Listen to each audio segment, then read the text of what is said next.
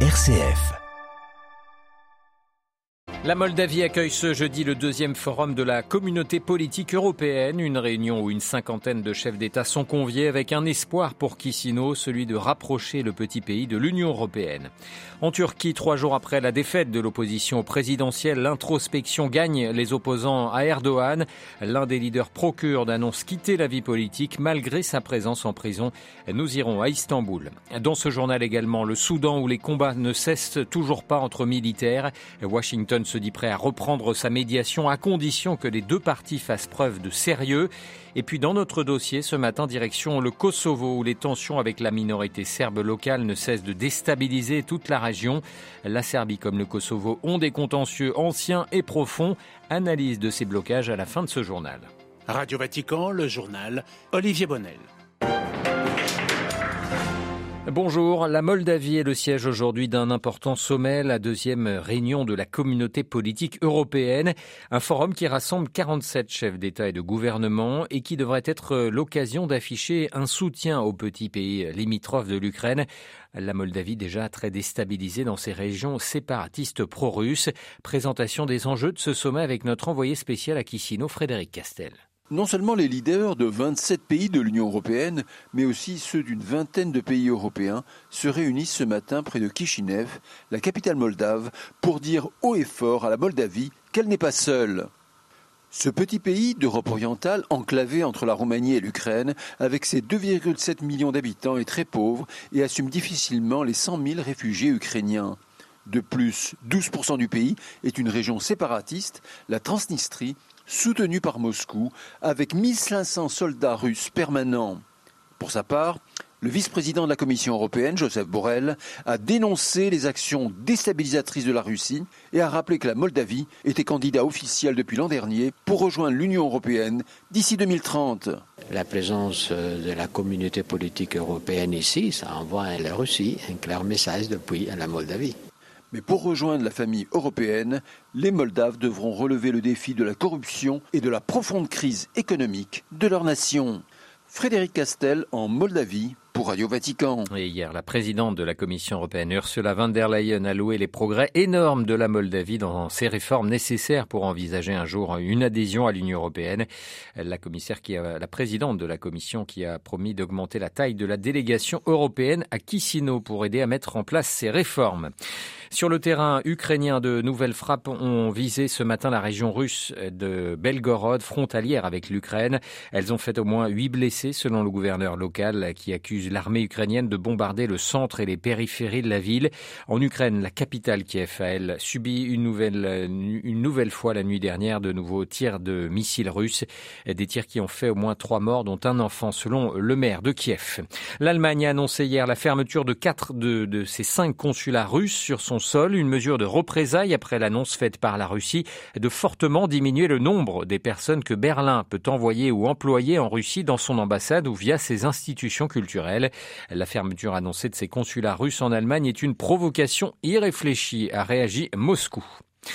En Turquie, trois jours après la défaite de l'opposition face à Recep Tayyip Erdogan à l'élection présidentielle, le candidat battu Kemal Kılıçdaroğlu exclut toujours de démissionner de la tête de son parti, le CHP. Mais une figure de l'opposition tire lui les leçons de cet échec et de l'échec de son parti aux législatives. Selahattin Demirtas, ancien dirigeant du parti pro-kurde HDP, le Parti démocratique des peuples, a annoncé hier qu'il se retirait de la vie politique, bien qu'emprisonné depuis sept ans. À Istanbul, Anand Lower. Dans une interview au journal Arte Gerçek à paraître jeudi et dont c'est Latin Demirtas reproduit un extrait sur Twitter, le dirigeant kurde annonce qu'il abandonne la politique active. En prison depuis novembre 2016, mais toujours très présent sur les réseaux sociaux et via des interviews par l'intermédiaire de ses avocats, c'est Latin Demirtas prend acte d'une double défaite. Son parti, le HDP, a encore perdu des voix aux législatives alors qu'il en avait déjà perdu aux précédentes élections. Le 14 mai, le parti pro-kurde, qui concourait sous les couleurs du parti de la gauche gauche verte, en raison d'un risque d'interdiction, a récolté 8,8% des suffrages contre 11,7% en 2018. Par ailleurs, le soutien affiché du HDP au candidat d'opposition à la présidentielle, Kemal Kılıçdaroğlu, non seulement n'a pas empêché la victoire de Recep Tayyip Erdogan, mais cette élection a aussi mis en lumière l'échec du parti à mobiliser son électorat. C'est dans les régions du sud-est à majorité kurde que l'abstention a le plus augmenté entre le premier et le second tour. Dans un texte publié ce mercredi, Selahattin Demirtas critique d'ailleurs durement l'amateurisme, je le cite, de la campagne de son parti. À Istanbul, un doigt pour Radio Vatican. La Turquie, où le secrétaire général de l'OTAN, Jens Stoltenberg, annonce ce matin une visite dans un proche avenir afin de pouvoir convaincre Ankara de lever son veto à l'adhésion de la Suède. Stoltenberg qui s'est entretenu avec Recep Tayyip Erdogan en début de semaine. Partons à présent sur le continent africain. Le Burkina Faso en particulier vit depuis des années une forte déstabilisation sécuritaire. C'est même l'un des pays les plus négligés de la planète selon le Conseil norvégien pour les réfugiés. Chaque année, cette ONG dresse un classement des conflits oubliés selon trois critères. Le manque de volonté politique de la communauté internationale, de couverture médiatique, mais aussi de financements humanitaires. 14 000 personnes ont été tuées ces cinq dernières années au Burkina et plus de 2 millions de personnes sont des déplacés internes. Deuxième de ce classement de l'ONG norvégienne, la République démocratique du Congo, toujours minée par les violences dans l'est du pays en particulier. Au Soudan, les États-Unis reprendront leur médiation seulement quand les partis qui s'affrontent feront preuve de sérieux. Hier, l'armée soudanaise a non seulement suspendu les négociations de cesser le feu avec les paramilitaires, accusant les forces de soutien rapide de ne pas respecter leurs engagements, mais a bombardé également les forces de soutien rapide à l'artillerie lourde. Les précisions de Myriam Sandouno. Washington et l'Arabie saoudite attendent plus de l'armée soudanaise et des FSR et souhaitent que les parties montrent par leurs actions qu'elles s'engagent à respecter le cessez-le-feu. Les facilitateurs des pourparlers ont indiqué que les violations de cessez-le-feu par les belligérants, je cite, nous ont amené à nous demander sérieusement si les parties sont prêtes à prendre les mesures nécessaires pour remplir les obligations qu'elles ont contractées au nom du peuple soudanais. Pour l'Union africaine, la suspension des discussions en Arabie saoudite ne doit pas décourager les efforts de médiation. Elle entend de son côté proposer prochainement un dialogue politique élargi à l'ensemble de la société soudanaise. Les combats se poursuivent toujours à Khartoum. L'armée soudanaise, qui se dit prête à combattre jusqu'à la victoire, a bombardé hier les paramilitaires à l'artillerie lourde dans la banlieue nord, au 47e jour d'une guerre qui a déjà fait plus de 1800 morts. La situation devient chaque jour plus critique et selon l'Organisation des Nations Unies, le pays est au bord de la famine. Myriam Sandouno. C'est une première en France. Le géant pétrolier Total Energy est traîné en justice pour inaction climatique par une coalition d'organisations non gouvernementales, mais aussi de plusieurs villes comme Paris ou New York. Les plaignants demandent au tribunal de Paris de forcer le groupe euh, pétrogazier à suspendre tous ses futurs projets relatifs aux hydrocarbures à travers le monde. Marie-Christine Bonzon fait le point sur la première audience qui s'est déroulée hier. Cette demande faite à Total Energy de cesser tout nouveau gisement d'exploration et d'exploitation d'hydrocarbures est sans précédent dans les relations déjà tendues entre les militants écologistes et le secteur pétrolier. La coalition formée d'ONG et de municipalités fait cette demande en attendant que le tribunal de Paris se prononce l'an prochain ou en 2025 sur le fond de sa requête, obliger le groupe français à aligner sa stratégie climatique sur l'accord de Paris. Les plaignants ont saisi la justice en 2020 au titre de la loi française sur le devoir de vigilance qui impose aux grandes entreprises de dresser un plan avec des mesures détaillées visant à prévenir les dommages environnementaux qui pourraient découler de leurs activités. Même si Total a publié un plan de vigilance, les plaignants estiment que celui-ci n'est pas suffisant. Hier soir, les avocats de Total ont qualifié la demande des plaignants de détournement de procédure déloyale et disproportionnée. Tout en restant engagé dans le pétrole et le gaz, Total affirme avoir renforcé plusieurs fois sa stratégie climat depuis son premier plan de vigilance en 2018. Le tribunal de Paris a mis sa décision en délibéré au 6 juillet. Marie-Christine Bonzon pour Radio Vatican. Aux États-Unis, c'est une étape importante pour éviter un défaut de paiement du pays. La Chambre des représentants a voté hier soir à une très large majorité l'accord sur le plafond de la dette. L'État fédéral va donc pouvoir emprunter pour payer ses dettes en contrepartie de réduction de son budget. Joe Biden, le président, a salué l'esprit de compromis entre démocrates et républicains. Le texte doit encore être examiné au Sénat.